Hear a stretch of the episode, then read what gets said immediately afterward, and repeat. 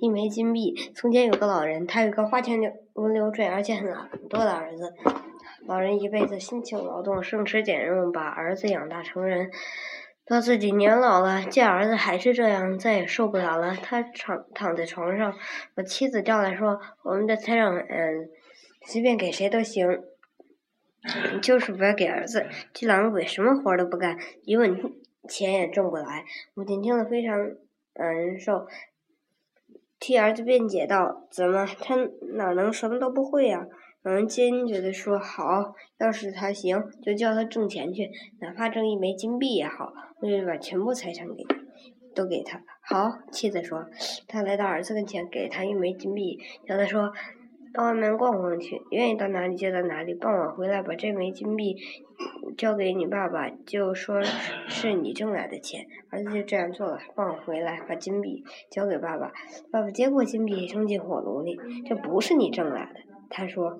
儿子又笑，儿子笑了起来，走开了。妈妈又给儿子一枚金币，说：“明天你到山里逛逛去，到傍晚要跑两里路，跑得浑身冒汗，然后到你爸爸跟前，对我对他说：‘这枚金币挣来可不容易啊。’儿子就这样做了。然后傍晚，筋疲力尽、满头大汗的跑到跟爸爸跟前，说：‘爸爸，你看我浑身都湿透了，这枚金币。’”挣来可不容易呀！爸爸接过金币，又把它扔进火炉里。别骗我了，孩子！爸爸说：“这不是你挣来的。”儿子又笑了起来，走开。那小泽事情不行了，就说：“不，孩子呀，不能再骗爸爸了。你得自己挣钱去找活干，哪怕一天挣两文钱也好。挣来的钱交给爸爸，他会孝敬你的。”儿子听了妈妈的话，走了。真的干了整整一星期活，包着这。这个收割庄稼，又帮着那个盖房子，挣够了一枚金币，带回来交给爸爸。老人接过金币，仍然把它扔进火炉里。我孩子，这也不是你挣来的。儿子受不了了，忙跑到炉前，用手从熊熊大火里把金币抓出来，大声叫道：“爸爸，你疯了！我替人家当牛做马，正干一个星期的苦差事，还挣来这枚金币，而你却把它扔进火炉里去烧。”嗯，这是老人说。现在我相信这是你自己挣来的钱了，散落的钞票。国庆长假一天，我和利明去逛商店，中午出来准备乘地铁回家。我有点饿了，看到旁边有家小吃店，想就想拉利明进去。利明推开我说：“太贵了，这次至少要八元啊。”咱们不是想攒钱和买全套《丁丁历险记》吗？我想起利明家里生活困难，也就不再坚持。节日里的地铁站特非常热闹，拎着礼品的，捧着鲜花鲜花的，抱着孩子的，扶着老人的，人来人往，个个喜气洋洋。列车进站了，可是要上车的人太多了，我们没能挤上去。忽然，利明嚷起来：“钱，钱！”几乎同时，好几个人也喊起来。顺着利明手指的方向看去，我发现许多粉红色的钞票正从一个车门口散落散落下来。只见一个外地出差模样的人正在奋力往车门里挤，帽子挤歪了，手表手包拉链挤开了，几十张百元钞票散落出来。当他在人们的喊声中发觉时，列车自动门已经合拢他。拍打车门，大喊大叫。可是列车已经启动，加速，转眼间呼啸而去。站台上乱起来，人们追逐着飘落的钱。一个女服务员跑过来，大声喊：“把钱交给我，请把钱交给我！”我捡到一张，交给服务员。一名眼疾手快，捡了三张，也交给服务员。一时间，老人、孩子、青年、妇女、解放军战士，人们纷纷把捡起的钱交到他手中。我正在左搜搜搜寻，一名对我努努嘴。只见不远处站着一个穿夹克衫的大汉，一脸木然，好像根本不知道发生的事。站在脚下，我鞋跟处露出了粉色的钱边儿，看他脚底下踩着钱，这可怎么办呢？如果指出来，这人会不会打我们？因为好像没想这些，走到嗯。那人面前说：“叔叔您好，你脚然后底下好像还踩着钱呢。”那壮汉一脸尴尬，支吾着：“是吗？我怎么没在众目睽睽下？”他挪开脚，把钱捡起来，交给走过来的服务员。隆隆隆，对面的列车进站了，那个外地人焦急地向这边站台跑来。服务员迎上去，把一沓百元钞票交到他手中，呃，数数看少没少。那人接过钱来数，手都在发抖。有人，嗯，说问你一共带了多少钱？但顾不上回答，又数了一遍，松一口气说：“至少两张。”哦，主人发出遗憾的感叹。那不一会儿，人们又高兴起来。原来有人发现那两张钱在铁轨下啊躺着呢。那人千恩万谢，抽出两百元钱往服务员手里塞，带着浓不重的西北口音，反复的说要表示谢意。服务员笑着拒绝了，说要现在是大家。我也要谢谢大家拾金不昧，特别是这两位小朋友。受到夸奖，丁明反倒不好意思起来，拉着我迅速登上刚到的列车。从地铁站出来，外面蓝天白云，秋高气爽，建筑物上的国旗迎风飘扬，马路边的鲜花分外明丽。我和丁明都特别高兴，真的，比买了全套《丁丁历险记》又吃了小吃还高兴。毽子里的铜钱齐军，每回闻到巷子里跑来。飘来烤山薯的香味，我就会想起几十年前家乡那位卖烤山薯的老人，想起那他那一双黑漆漆的手和手心里两枚亮晶晶的铜钱。那时候大约十岁左右吧。有一天在院子里听见子卖烤山薯的来了，闻到那股子香喷喷的味道，好想吃啊！身边边没有钱，却伸着脖子说。嗯，老伯伯几个铜板一个，在那时代还有铜板呢，一枚银饺子换三个铜板，一块银元换三百个铜板。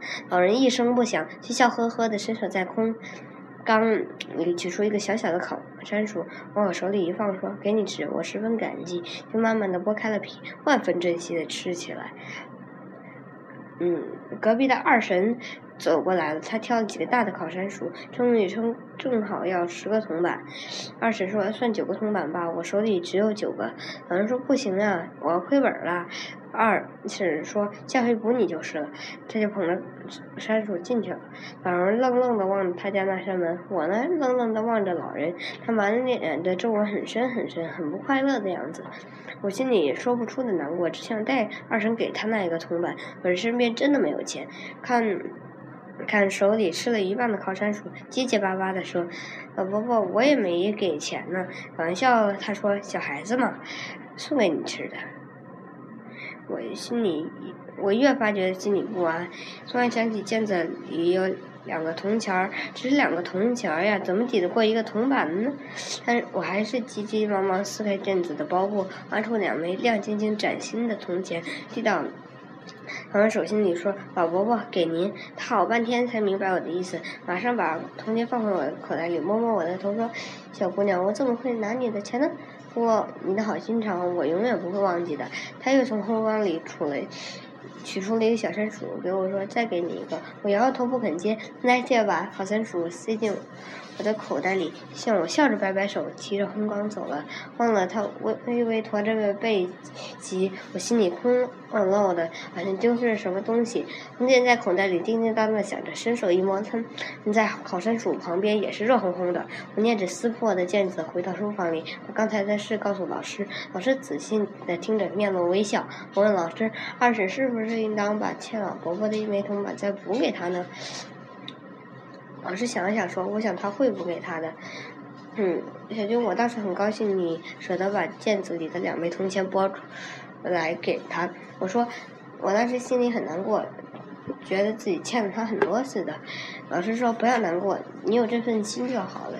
不想犯的栉风沐雨都是非常辛苦的。你长大以后要格外懂得体谅他们。”老师慈和的声音几十年来时常响在我耳边。拜山。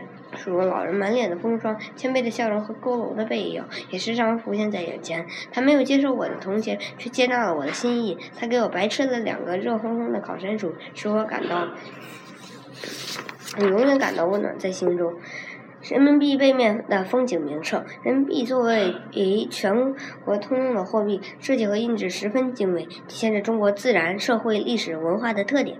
拿着第四套人民币纸币来看，从一百元券到一元券，背面印制图案各不相同。一百元券背面印有井冈山主峰，井井冈山海拔一千八百四十一米。一九二七年十月，毛泽东率领秋收起义部队来了这里，创建了农村革命根据地。五十圆圈背面印制的是汹涌澎湃的黄河壶口瀑布。壶口瀑布位于山西吉县，黄河干流流进晋峡晋陕峡谷。两岸数峡如虎口，水流至此，声若雷鸣，波波涛翻滚，烟雾弥漫，令人目眩神荡。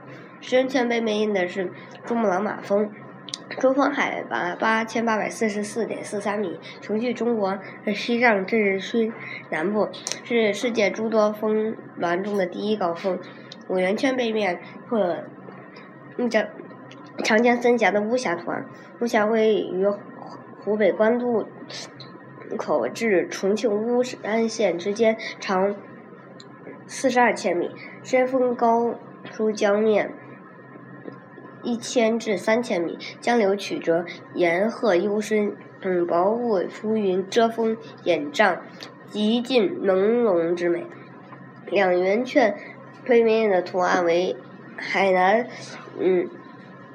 岛天涯海角风景区的蓝天一柱，其实天海角是南海南岛著名风景区。古人认为那里是天之边缘，海之尽头，那里海天一色，乱石穿空，雪浪翻滚。